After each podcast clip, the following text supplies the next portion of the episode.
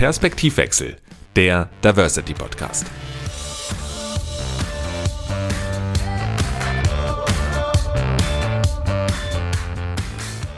Ich begrüße euch ganz herzlich zu einer neuen Folge von Perspektivwechsel, dem Diversity Podcast.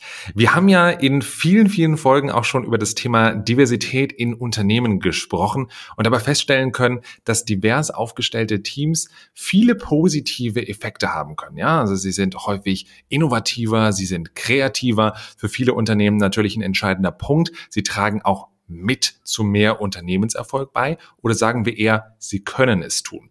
Ich sage bewusst können, weil ihr habt bestimmt solche Erfahrungen, genau wie ich auch schon mindestens einmal gemacht, dass wenn wir in Teams zusammenkommen, in Projektgruppen zusammenkommen, wo ganz verschiedene Persönlichkeiten, Mindsets und Menschen auch aufeinandertreffen, dass das nicht immer auch zu einer optimalen, einer kreativen Zusammenarbeit führen muss.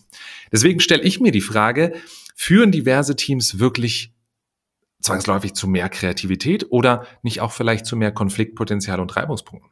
Was braucht es im Umkehrschluss, um das Potenzial diverser Teams für kreative Prozesse und Lösungen zu nutzen? Und für dich und mich, wie können wir beide herausfinden, wo unsere persönlichen Präferenzen und Stärken in der Zusammenarbeit in solchen Teams liegen, um diese zukünftig gezielt und noch besser einbringen zu können?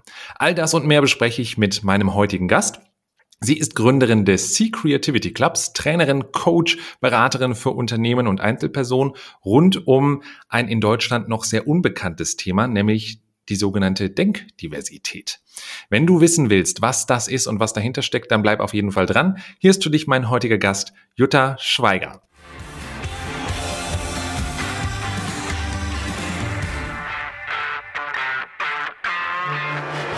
Hallo liebe Jutta, schön dich bei mir hier im Podcast zu haben. Hallo Sebastian, vielen, vielen Dank, dass ich da sein darf mit meinem ja fast noch exotischen Thema, kann man ja beinahe sagen. Definitiv. Was dahinter steckt, das gucken wir uns gleich im Verlauf auch nochmal genauer an.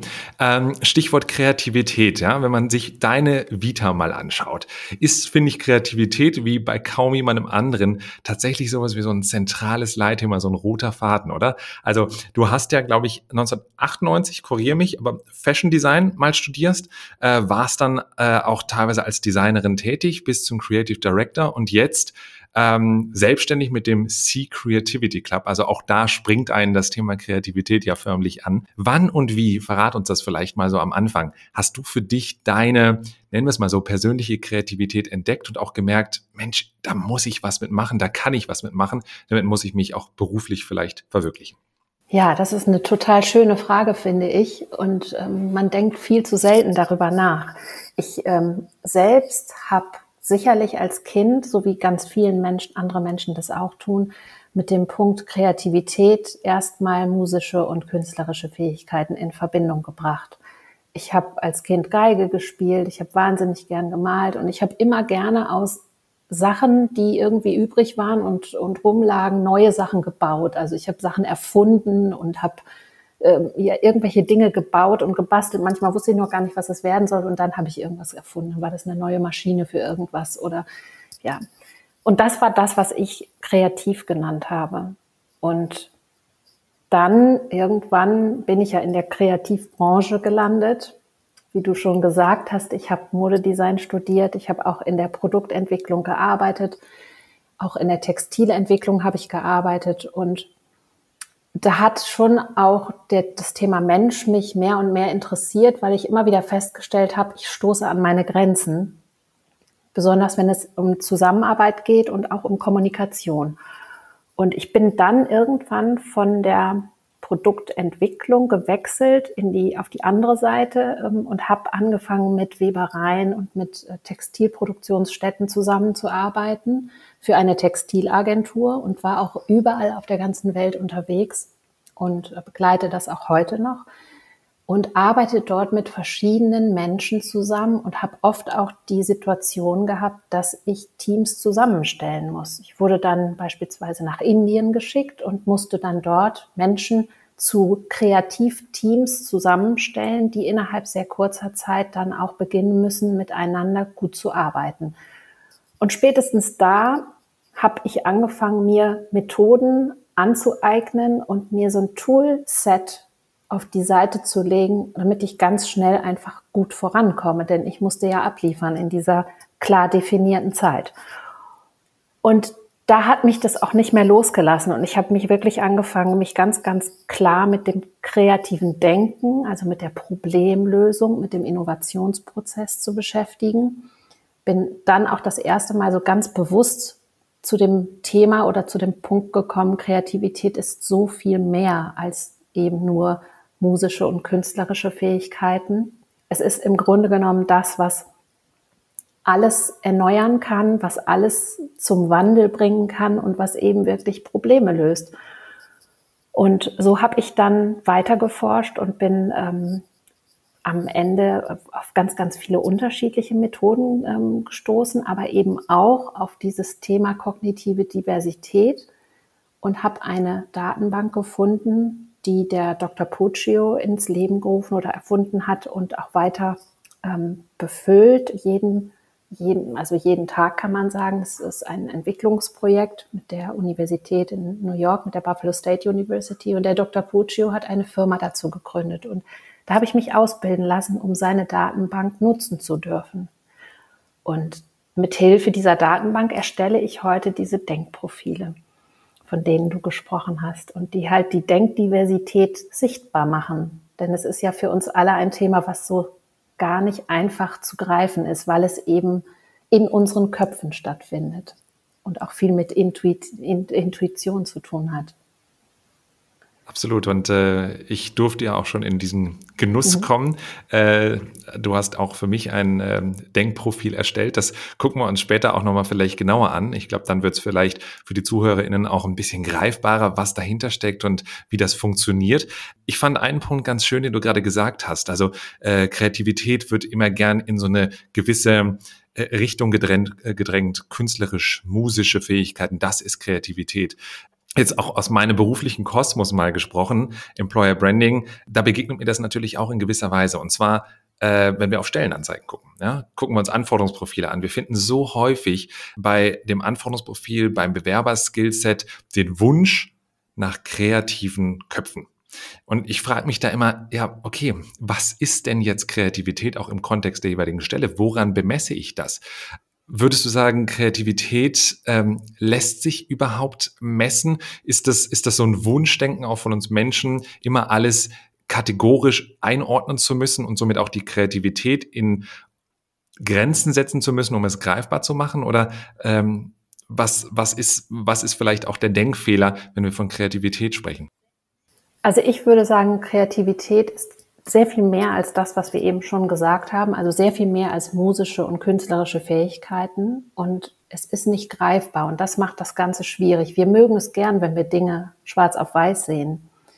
Aber Kreativität beinhaltet verschiedene Dinge. Vielleicht hilft das, um besser verstehen zu können, was Kreativität ausmacht. Also definitiv gehört ein großes Komplexitätsbewusstsein dazu.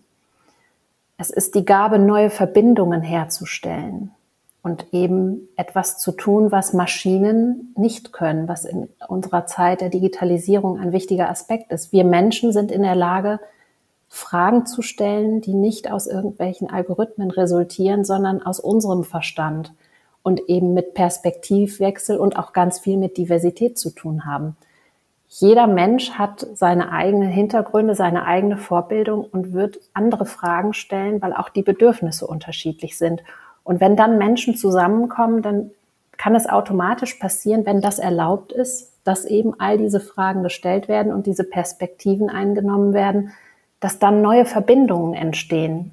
Das ist Kreativität. Dann ist es natürlich so, dass Improvisation und Flexibilität eine große Rolle spielen und Kreativität ermöglichen. Und natürlich die Offenheit für Neues und auch das kreative Selbstbewusstsein, und das kreative Selbstbewusstsein ist wiederum auch etwas, was auch ähm, bei jedem Menschen völlig unterschiedlich ist. Ich habe jetzt gerade ein Buch dazu veröffentlicht. Es gibt eine Möglichkeit, nach, dem, ähm, nach der Methode von Mel Rhodes zu ähm, definieren, wie die individuelle Person, der individuelle kreative Prozess, das kreative Produkt und die ganz individuelle Kreativumgebung zu definieren sind, um eben zu Höchstleistungen zu kommen. Und das ist bei jedem anders. Und wenn man das für sich definiert hat, dann hat man ein, ich nenne das wirklich kreatives Selbstbewusstsein und kann sich auch ganz klar äußern, ähm, an dieser Stelle kann ich nicht kreativ arbeiten oder innerhalb so eines Prozesses ist es für mich nicht möglich, wirklich gute Leistungen zu erbringen. Und wenn man dieses Selbstbewusstsein hat, glaube ich, dann wird es dadurch greifbarer, indem man in der Lage ist, das konstruktiv zu kommunizieren mit seinen Vorgesetzten oder auch mit seinen Teammembern oder auch mit Kunden und Projektleitern oder mit anderen. Das heißt, wenn ich dich jetzt richtig verstehe, jemand, der mir heute noch begegnen würde und sagt, hm, ich bin so gar nicht kreativ. Kreativ kann ich nicht. Gibt es nicht. Richtig? Also du sagst, eigentlich jeder ist kreativ. Jeder ist kreativ, nur nicht auf die gleiche Weise. Und ich finde, das ist eine ganz tolle Nachricht. Absolut. Macht Hoffnung an alle die, die bis dato immer geglaubt haben, sie können es nicht, sind vielleicht eher der Analytiker, der Zahlenmensch. Ähm, schön. Macht, wie gesagt, Mut. Ähm, ich habe es auch einleitend ja schon mal gesagt. Es wird in Unternehmen ja auch gerne so dieser Ansatz verfolgt, wenn man neue Ideen braucht, neue kreative Ansätze, mal ganz anders denken möchte, dass man einfach Projektteams zusammenschmeißt, äh, die an diese Fragestellungen setzt, in der Hoffnung, dass bei einem wilden Brainstorming am Ende irgendwas Neues herauskommt, mit dem man dann arbeiten kann. Ist das so? Reicht das einfach einen Haufen von verschiedenen Persönlichkeiten zusammenzuwürfeln als Garant für ein hohes Maß an Kreativität und Innovationskraft? Oder was braucht es an Rahmenbedingungen? Du sprachst gerade schon ein bisschen davon, ähm, damit auch Teams kreativ arbeiten und funktionieren können. Also was man auf jeden Fall sicherstellen sollte, ist, dass jemand dabei ist, der das Ganze moderiert und begleitet und sicherstellt, dass eben alle Schritte des kreativen Denk- Prozesses berücksichtigt werden. Also diese vier Schritte, von denen ich spreche, sind eben die Klarstellung. Woran arbeiten wir? Äh, welches Problem haben wir denn eigentlich überhaupt? Wenn wir das nicht anständig machen, dann doktern wir an irgendwelchen Symptomen herum und generieren vielleicht lustige und tolle und auch äh, umsetzbare Ideen, die aber mit dem eigentlichen Problem gar nichts zu tun haben. Also die Klarstellung ist einer der wichtigsten Schritte überhaupt. Und dann geht es in den nächsten Schritt, das ist die Ideengenerierung. Und da geht es darum, dass man es schafft, wertfrei zu bleiben und wirklich möglichst viele Ideen zu generieren. Und auch das ist etwas, was in der Hektik des Alltages manchmal gar nicht so einfach zu realisieren ist. Auch da ist es wirklich gut, jemanden zu haben, der aufpasst, dass das nicht gewertet wird und dass es eben auch durchgehalten wird, dass man viele Ideen generiert. Also viele geben schnell auf und sagen, ach, wir haben ja jetzt hier fünf Ideen, eine davon wird schon klappen, komm, jetzt weiter geht's, wir haben es eilig. Und das ist eben nicht gut, denn ähm, da ist auch ähm, ganz klar äh, bewiesen wissenschaftlich, dass wenn man über so einen gewissen Schmerzpunkt hinausgeht und dann es nochmal liegen lässt, vielleicht eine Pause macht, auch vielleicht rausgeht, einen Spaziergang macht und dann nochmal zurückkommt und weiter Ideen zu diesem ähm, Problem generiert, dass dann erst die richtig guten Ideen kommen. Es braucht ein bisschen. Man muss warm laufen sozusagen. Und der dritte Schritt ist dann eben aus diesem Pool von vielen, vielen Ideen die allerbesten zu selektieren und miteinander zu vergleichen und zu brillanten Lösungen zu entwickeln. Also das Ganze dann wirklich sozusagen zu Ende zu denken bevor man dann natürlich in den vierten Schritt geht, der auch wichtig ist, und das ist die Umsetzung des Ganzen.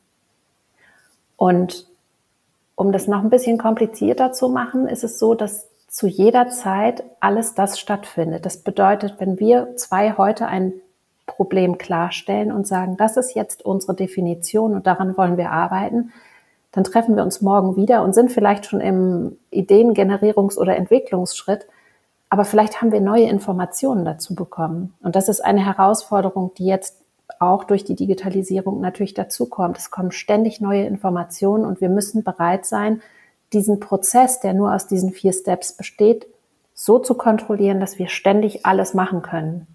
Und dafür braucht es ähm, eine gute Begleitung, würde ich sagen. Also wirklich eine, ein, einen Teamleader oder auch eine Moderation innerhalb des Teams, die in der Lage ist, diesen Prozess immer wieder ähm, zurückzuholen und zu sagen, lasst uns das nicht überspringen, auch wenn wir vielleicht an der einen oder anderen Stelle Energie verlieren. Jetzt bin ich schon mitten in den Profilen.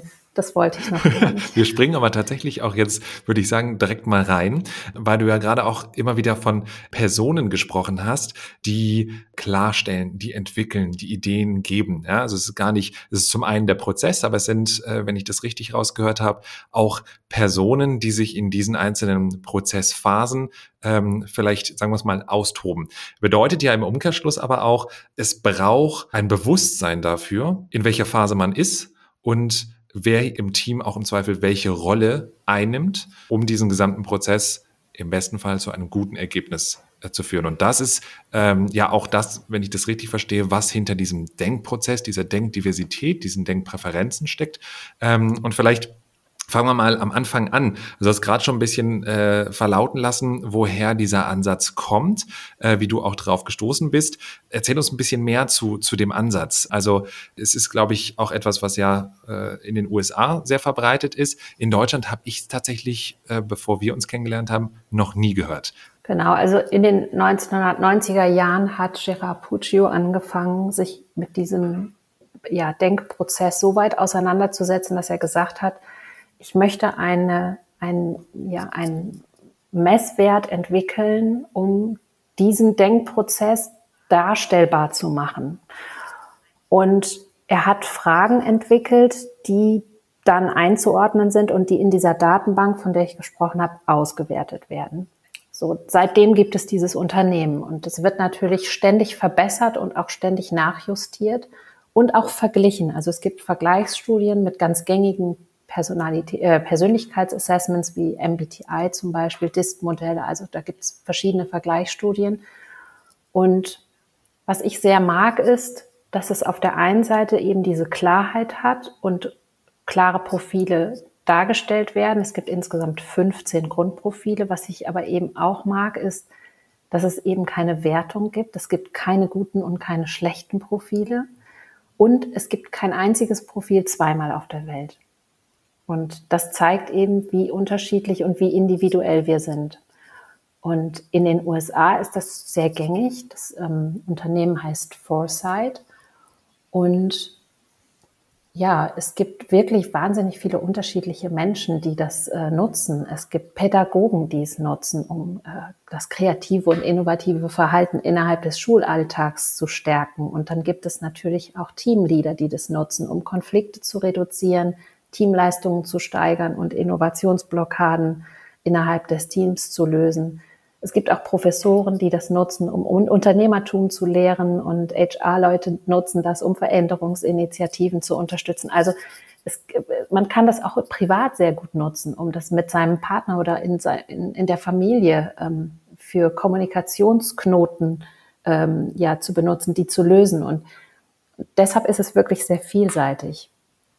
Und warum das in Deutschland bisher nicht ähm, benutzt wird, weiß ich nicht. Also ähm, jeder, der das gerne lernen möchte, kann sich bei mir auch melden. Ich äh, darf inzwischen ausbilden und ähm, bin sozusagen das Foresight Lead Germany und ähm, ähm, entwickle auch meine eigenen Methoden immer basierend auf diesen Denkprofilen weiter. Und in den USA ist es so, dass sogar Unternehmen wie die NASA zum Beispiel nutzen das Firmen intern oder die, ähm, die Firma Disney ist auch bekannt, kennt ja jeder. Das, die, das sind Firmen, die arbeiten ganz intensiv damit und ähm, nicht nur mit den Personen innerhalb des Unternehmens, sondern auch in den Arbeitsprozessen werden diese Denkschritte einfach als Prozess mit integriert. Und dann bleibt es natürlich nicht so simpel, dann ähm, gibt es zu all diesen vier Schritten sehr viele kleine Unterschritte, ja, schön, dass du äh, Impulsgeberin jetzt in Deutschland bist und das äh, Thema auch hier äh, hoffentlich stark vorantreiben wirst. Jetzt haben wir schon so viel von diesen Typen gehört. Lass uns doch gerne mal in diese Profile auch reinschauen. Also also ich habe rausgehört, äh, entlang dieser vier Schritte im Kreativprozess gibt es entsprechend auch die dazugehörigen Typen. Aber du hast gesagt, keiner ist wie der andere. Also heißt das, jeder Mensch ist irgendwie in diesen vier Typen drin und dann bringen wir nochmal andere Persönlichkeitsaspekte hinzu, die uns so individuell machen? Oder wie viele Typen gibt es da eigentlich im Endeffekt hinter, dass du sagst, also kein Kreativtyp ist wie der andere? Genau, also ich habe ja diese 15 Grundprofiltypen genannt. Und diese 15 Grundprofiltypen zeigen eigentlich zuallererst mal, in welchem dieser vier Denkschritte Energie gewonnen wird. Das bedeutet, was macht mich eigentlich richtig glücklich? Du hast vielleicht jetzt deine Grafik noch ein bisschen vor Augen. Ich versuche das mal für die Hörerinnen und Hörer zu beschreiben. Also man sieht eine Grafik und innerhalb dieser Grafik gibt es als allererstes mal einen grauen Balken. Und dieser graue Balken stellt die Grundenergie dar, die ein Mensch empfindet, wenn er mit einer Herausforderung konfrontiert wird. Nicht jeder ist gleich auf 180 und sagt, super, ich freue mich so, wir haben ein neues Problem, sondern es gibt auch welche, die sind relativ relaxed und sagen, hm, lass mal sehen, wie wir damit umgehen. So, und das, das ist so ein, wirklich ein Empfinden, was man dazu hat. Und das ist eben darstellbar. Und alles, was über diesem grauen Balken liegt, ist eine sogenannte hohe Denkpräferenz. Das bedeutet, der Mensch, der dort seine ähm, Punkte angesiedelt hat, der ähm, gewinnt dann an Energie. Das bedeutet, dass, dass in diesem Denkschritt ähm, ja viel Freude empfunden wird und ähm, viel Motivation da ist. Und in den Punkten, die unterhalb des, der Neutralität liegen, da verliert man Energie und das macht man nicht so gern. Und da steckt dann auch ganz oft der sogenannte innere Schweinehund. Und das sieht man hier. Und auf deine Frage zurückzukommen, warum das dann so viele sehr unterschiedliche ähm, Profile sind, ist einfach so, dass diese Grundenergie bei jedem unterschiedlich ist und auch die Höhe der Präferenzen sind sehr unterschiedlich. Es gibt welche, da geht das zickzack hoch und runter und es gibt welche, da liegt es ganz, ganz nah beieinander. Und es gibt sogar Menschen, bei denen liegt alles in diesem neutralen Bereich, was dann bedeutet, dass Menschen das mit einer Mühelosigkeit äh, machen. Ich hoffe, das ist zu verstehen. Es ist ähm, nicht so einfach, das zu erklären, wenn man die Grafik nicht zeigen kann. Das stimmt, aber ich, ich greife jetzt einfach mal mein persönliches Profil auch raus. Äh, ich habe gerade schon gesagt, ich hatte die wunderbare Chance, ähm, bei dir dieses Profil auch erstellen zu lassen. Ähm, und heute schauen wir mal gemeinsam auch drauf, was es denn jetzt konkret bedeutet. Denn du hast gerade diese graue Linie erwähnt und bei mir gibt es jetzt zwei äh, stärkere Ausschläge, die da drüber liegen. Und zwar beim Ideengeber und beim Umsetzer. Hingegen beim Klarsteller und Entwickler liegen die Balken deutlich unterhalb dieser grauen Linie. Wenn ich dich jetzt also richtig verstanden habe, bin ich jemand, der sagt, boah, Ideen zu generieren und auch umzusetzen, das macht mir Spaß. Aber irgendwie überhaupt das Problem erstmal zu analysieren, wo wir stehen oder aus den vielen, vielen Ideen eine rauszupicken und die weiterzuentwickeln, nee, das ist nicht so meins. Habe ich das richtig interpretiert? Exakt, ganz genau richtig. Mhm. Okay. Ähm, und du hast daraus mir den Denktypen Treiber zugeschrieben. Genau, das war nicht ich. Das ist äh, so. tatsächlich auch, was die ähm, Firma Foresight dazu als Grunddefinition mitgibt. Mhm. Und je nachdem, wie ausgeprägt das ist, ist es so, dass man auch dann im Gespräch mit den Kunden wirklich ähm, ja, schaut, was trifft denn dazu und was, ähm, ja, was ist vielleicht gar nicht so zutreffend. Ich finde, man darf nicht so streng sein, weil, wie gesagt, diese Grundprofile in sehr unterschiedlicher Intensität ausgeprägt sind. Das heißt, wenn ich den Test im Zweifel in ein paar Jahren nochmal mache, du hast gesagt, diese Datenbank wird immer weiter befüllt, könnte es sein, dass ein ganz anderes Profil rauskommt? Oder ist das etwas, dass diese Grundpräferenzen, nämlich Ideengebung und Umsetzung, für mich jetzt persönlich gesprochen, das ist das, was mir Spaß macht, das ist statisch und das bin immer ich oder werde immer ich sein? Das wirst immer du sein. Und ähm, ich war selbst erstaunt darüber und musste auch darüber nachdenken, warum das so ist. Und habe einfach verstanden, wir alle gehen ja durch diese Denkprozesse jeden Tag. Also insgesamt ist es so, dass wir ungefähr 20.000 Probleme lösen, jeden Tag, jeder Mensch. Das machen wir ja völlig unbewusst. Ganz, ganz kleine Mikroproblemchen. Es sind ja nicht immer sehr große Herausforderungen. Und immer wieder gehen wir durch diesen Prozess. Völlig intuitiv, ohne darüber nachzudenken. Das heißt, wir machen natürlich das, was uns am meisten Spaß macht. Und wir können das aber alles. Das bedeutet auch du, wo du keine großen Präferenzen in der Klarstellung hast, bist in der Lage, dadurch, dass du dir bewusst bist, dass die Präferenzen nicht hoch sind, und jetzt kommen wir wieder zu dem Bewusstsein, Dadurch bist du jetzt in der Lage zu sagen, da ich weiß das jetzt, dass das bei mir vielleicht eine Schwachstelle sein könnte und deshalb nehme ich mir extra Zeit, wenn es um was Wichtiges geht, doch mal genau hinzugucken, dass ich hier an dem richtigen Problem arbeite. Das heißt, man kann es lernen. Aber trotzdem wirst du immer die Präferenzen in der Ideengebung und Umsetzung behalten. Es macht dir einfach mehr Spaß. Es kann aber sein, dass ich, ähm, dass die Ausschläge nicht mehr ganz so groß sind. Also, dass du vielleicht nicht mehr ganz so viel Energie verlierst in der Klarstellung, wie es jetzt der Fall ist. Oder dass du vielleicht auch ein bisschen weniger Spaß hast an der Ideengebung. Aber eben das Grundprofil bleibt gleich. Und das hat man in Studien bewiesen und ähm, indem man Tests gemacht hat äh, und Menschen alle sechs Monate und dann auch alle sechs Jahre diese Profilanalysen wiederholt haben. Sehr, sehr spannend. Also als, als ich das Ergebnis gesehen habe, muss ich auch wirklich sagen, ja, 100 Prozent. Ich sprudel täglich vor, vor Ideen und äh, bin dann aber auch ganz, ganz schnell in, diese, in diesem, diesem Wunsch, so, die Ideen jetzt aber auch auf die Strecke bringen. Und äh, merke, wie äh, mich vielleicht auch jene manchmal sogar wütend machen, die sagen, Moment, Moment, Moment, hast du denn an das und das gedacht? Ähm, ich vermute mal, das ist auch etwas, ähm, weil so Profile sind ja nicht durchweg auch nur positiv. Ne? Deswegen brauchen wir ja verschiedene Teammember, um äh, einen optimalen Prozess auch zu gestalten. Das ist wahrscheinlich äh, wenn wir mal weg von der Stärke hin zur Schwäche gehen, einer meiner Schwachpunkte dann an diesem Profil, oder? Oder wie, wie siehst du das? Ja, also ich würde sagen, dass du definitiv, wie, wie wir gerade schon besprochen haben, natürlich im Klarstellungsbereich Gefahr laufen könntest, dass du an, an, nicht an dem richtigen Problem arbeitest und ganz viele Ideen zu irgendwas generierst, aber nicht dazu, wozu es notwendig ist, das könnte eine Gefahr sein. Und die andere Gefahrenstelle ist die Entwicklung. das bedeutet, weil du sehr hohe Präferenzen in der Ideengebung hast, kann es sein, dass du sagst, wow, ich habe so eine coole Idee. Und dann bringst du die gleich in die Umsetzung. Du überspringst diesen, diesen Schritt förmlich.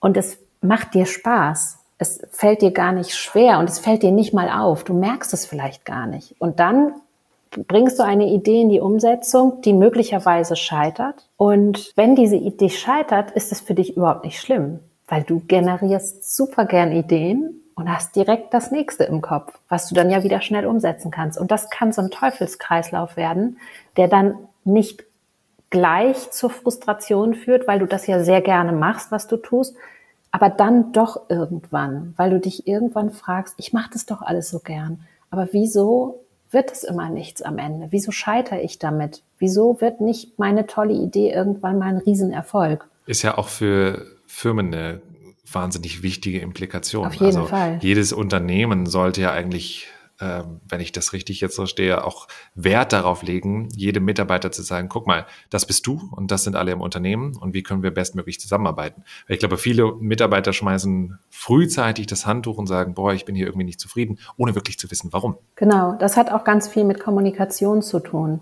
Wenn du jetzt mal überlegst, du triffst, also du mit deinem Treiberprofil triffst auf jemanden, der vielleicht komplementär zu deinem Profil ist und ho eben hohe Präferenzen in der Klarstellung und in der Entwicklung hat. Und du möchtest diese Person motivieren. Dann kommst du aus vollstem Herzen vielleicht und kommst mit einer Vision und mit schönen Geschichten, um diese Person zu motivieren. Und die antwortet dir aber, Sebastian, ich habe folgende Fragen und kannst du mir bitte diese Tabellen dazu liefern und ich brauche die Hintergründe und das und das. Das turnt dich total ab und die Person verzweifelt an dir, weil du keinen Bock hast, dieser Person diese Informationen zur Verfügung zu stellen. Und das führt dazu, das kennen wir alle, dass wir eben das Gefühl haben, wir verstehen uns mit einigen Menschen blind und wir können mit denen super zusammenarbeiten. Und bei anderen hat man das Gefühl, man redet aneinander vorbei und man kommt nicht auf einen Punkt. Und das Gute ist aber, dass man eigentlich eben, wenn man das Bewusstsein hat für sich und eben auch für die anderen, denn die Profile kann man auch für Teams erstellen, dass man das dann lernen kann. Und dann weiß man, ah ja, die zwei Damen hier aus meinem Team, das sind die Klarstellerinnen. Nicht nur, dass ich mich anstrengen muss, ihnen dann, wenn ich sie motivieren möchte, eben entsprechend auch zu erlauben, dass sie mich was fragen, sondern ich kann sie ja gleich mit den richtigen Sachen versorgen, mit denen ich vielleicht als Ideengeber oder Umsetzer gar nichts zu tun haben will.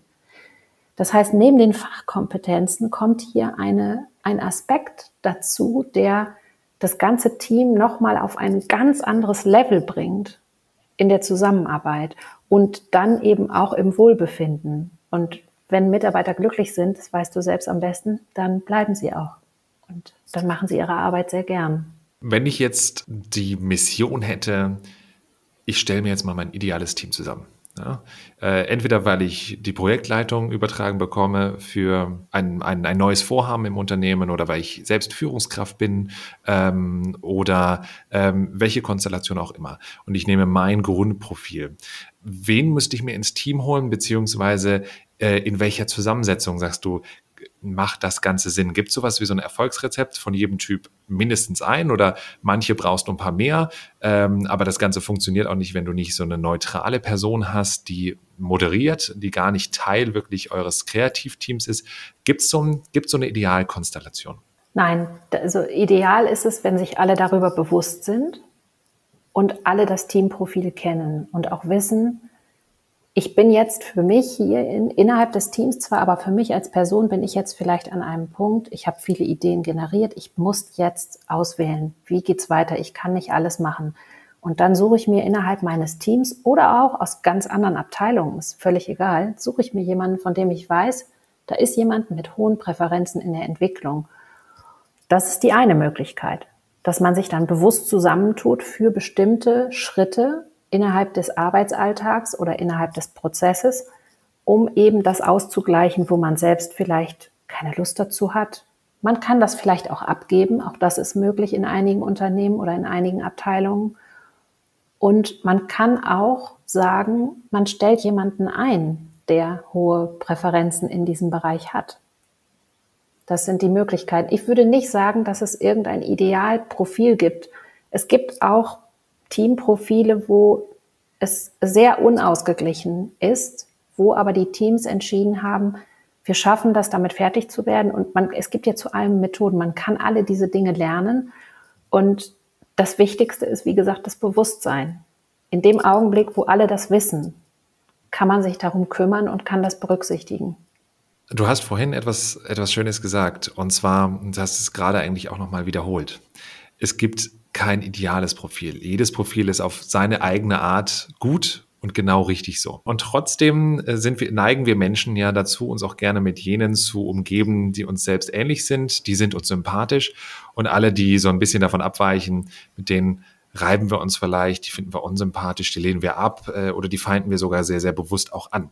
Wenn wir jetzt mal an so einen Prozess denken, wie gehst du vielleicht auch damit um in deiner Rolle als Trainerin, als Coach, als Beraterin, wenn du merkst, okay, jetzt haben wir diese Grundsituation analysiert, aber trotzdem fühlt sich vielleicht ein Ideengeber, weil er ja das Gefühl hat, er tut so viel fürs Team, ja, er macht den ganzen Tag nichts anderes als tolle Ideen zu generieren, in einer besseren Position als jemand, der sagt, na gut, du hast ja jetzt einfach nur mal gesagt, wo wir stehen, aber das ist ja keine Leistung gewesen. Erlebst du sowas? Und wenn ja, wie kann man das schaffen, dass das Team wirklich jedes Profil auch annimmt und sagt, das ist gut so. Und es ist gut, dass wir so vielfältig aufgestellt sind. Und das nutzen wir jetzt für den gemeinsamen Erfolg.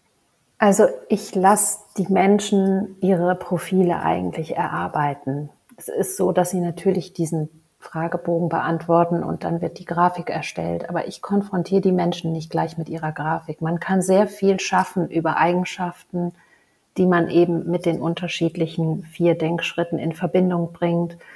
Man kann sehr viel schaffen damit, dass man überhaupt mal erklärt, das ist der Prozess. Es gibt diese vier Schritte und es gibt ja auch Menschen, du hast jetzt zwei hohe Präferenzen. Es gibt aber auch Menschen, die haben nur eine. Oder es gibt auch Menschen, die haben drei. Und dann gibt es auch Menschen, die haben eine ganz wahnsinnig hohe Grundenergie. Da hat man das Gefühl, die sind auf Vollpower die ganze Zeit. Aber ich merke, dass niemand wertet in dem Augenblick, wo ein Teamprofil auf den Tisch kommt. Alle sagen, oh, wie schön, dass du da bist. Und jetzt weiß ich, warum du immer so still warst beim Brainstorming. Du hast hier so eine Sonderrolle. Du bist vielleicht der einzige Entwickler in unserem Team.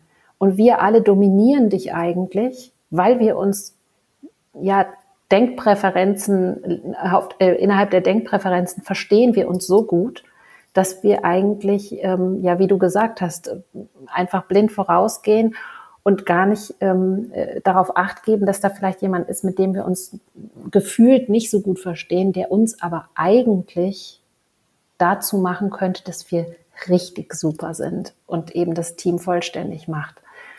Und diese Wertschätzung, die bekommt man dadurch, dass man selber sieht, wo man eben Energie gewinnt und auch verliert. Und, und besonders im Team habe ich bis jetzt immer erlebt, dass alle am Ende motivierter waren und alle am Ende eher gesagt haben, okay, ich glaube, in Zukunft habe ich mal Lust, eine andere Konstellation zu probieren für so Zweiergeschichten oder dass einfach ja auch mal neu gedacht wurde. Das kam mir nämlich gerade auch. Ich nehme, skizziere jetzt mal so das Employer Branding Team, in dem ich arbeite. Äh, ich bin zuständig eigentlich im Kern für die Konzeption neuer Events und die Umsetzung und Organisation von Zielgruppenveranstaltungen für Schüler, für Studenten etc. Und dann haben wir beispielsweise ein Team, äh, das wird immer als das Kreativteam dargestellt, ähm, weil es das Branding-Team ist. Also die machen alles Grafische. Da sind wir wieder bei dem Thema gestalterisch gleich kreativ. Und äh, dann haben wir wiederum äh, Personen, die sind äh, eher in ja statistischen Tätigkeiten unterwegs. Das heißt, sie werten aus, wie performen gewisse Dinge etc., wo man sagen würde, okay, äh, das sind die absoluten Zahlmenschen, wahrscheinlich sind die gar nicht so kreativ. Und jetzt, wo du gerade das gesagt hast, dass du auch nach solchen Prozessen, solchen Teamsitzungen Leute hast, die sagen, Mensch, das ist ja total spannend, lass uns doch mal demnächst zusammenarbeiten. Das passt ja auf Basis unserer Denkpräferenzen wahnsinnig gut. Äh, Stelle ich mir so die Frage, lösen sich damit klassische Berufsprofile, wie wir sie heute ja auch haben, nicht irgendwann auf und wir denken eigentlich nur noch in, in Aufgaben, in Projekten und gucken halt, in welchen Phasen wir welche Leute ideal einsetzen können und nicht mehr, du machst genau das, du machst genau das, weil es dein Berufsprofil und Jobprofil ist. Und dafür wurdest du eingestellt bin total froh, dass du das ansprichst. Das ist tatsächlich mein Wunsch und ich hoffe, dass ich damit echt einen Teil dazu beitragen kann. Also erstmal ist es so, dass man schon im Recruiting natürlich damit beginnen kann, dass man eben hoffentlich irgendwann sein Grundprofil mit angibt. Wir gehen in eine Zeit, wo wir vielleicht ähm, anonymisierte Bewerbungsverfahren haben werden. Wir wissen fast nichts mehr über die Menschen. Wir sehen sie nicht, wir wissen nicht das Geschlecht, wir wissen nicht die ähm, kulturellen Herkünfte, wir wissen gar nichts mehr. Wir wissen nur noch Fachkompetenzen. Und dann machen Lebensläufe, die vielleicht nicht ganz klar und eindeutig sind, machen es dann auch diesen Bewertungsverfahren sehr schwierig. Wenn man aber dann sagt, man braucht eine Fachkompetenz XY für diese Position und gleichzeitig braucht man einen Entwickler, in den Denkpräferenzen, dann hat man schon einen wichtigen Hinweis dazu. Davon sind wir natürlich weit entfernt, aber das ist etwas, was ich mir wirklich sehr wünschen würde und es erleichtert den Menschen auch, auch in Bezug auf mentale Gesundheit und Wohlbefinden. Das ist mir wirklich wichtig, das zu sagen, verstanden zu werden. Denn jemand, der wirklich verzweifelt immer am allerliebsten klarstellen möchte, von dem darf man nicht verlangen, dass er viele Ideen generiert. Das wird nicht gut. Und ich habe sehr viele Menschen erlebt, die im Controlling arbeiten und die hohe Ideengeber sind. Und das machen sie gut in ihrem Job. Aber sie haben dann Menschen in ihrem Team, die wiederum sich mit ganz, ganz vielen, ja, Excel-Tabellen, Auswertungen beschäftigen, aber auch in diesen Abteilungen braucht es Kreative, Menschen, die aus den Zahlen eben nämlich kreative Lösungen weiterentwickeln können oder Ideen generieren können. Deshalb würde ich mir sehr wünschen, dass diese angeblichen Kreativberufsdefinitionen ähm, demnächst mal irgendwann ad acta gelegt werden. Ich finde, das ist ein wunderbares Abschlusswort, ein wunderbarer Abschlusswunsch äh, auch äh, einer, wie ich finde, ganz, ganz spannenden Folge. Ich hoffe tatsächlich, bin da völlig bei dir, dass das in einigen Jahren möglich sein wird, dass jedem Berufsprofil, auch wenn es erstmal vielleicht zahlenlastig wirkt, der Begriff Kreativität im Anforderungsprofil beigefügt wird und wir verstehen, was du anfangs auch gesagt hast, dass es nicht die eine Definition der Kreativität gibt. Ich bedanke mich bei dir ganz, ganz herzlich, dass du bei mir im Podcast warst heute. Und ich glaube, nicht nur mir, sondern auch äh, meinen ZuhörerInnen wieder mal einen Perspektivwechsel beschert hast. Alle Infos auch zu deinen Trainings, äh, zu der Ausbildung, äh, zum Ansatz überhaupt auch der Denkdiversität packe ich sehr, sehr gerne auch hier wieder in die Show Notes. Also wenn ihr euch zu dem Thema mehr informieren wollt oder gern auch mit äh, Jutta direkt in Kontakt treten wollt, dann glaube ich, bist du die Letzte, die sich dagegen wehrt, oder? Ja, sicher. Ich freue mich natürlich, ähm, wann auch immer ich darüber sprechen darf und über alle Menschen, die Interesse daran haben, weil es wirklich noch ein Nischenthema ist und eine Herzensangelegenheit für mich. Also deshalb bedanke ich mich auch bei dir, dass ich heute darüber sprechen durfte in deinem tollen Podcast. Sehr, sehr gerne. Danke, dass du hier warst. Und ihr Lieben, wenn ihr mögt, ähm, hören wir uns in der nächsten Folge wieder mit jeder Menge neuer Perspektivwechsel. Bis dahin, bleibt gesund. Tschüss, Baba und be amazing.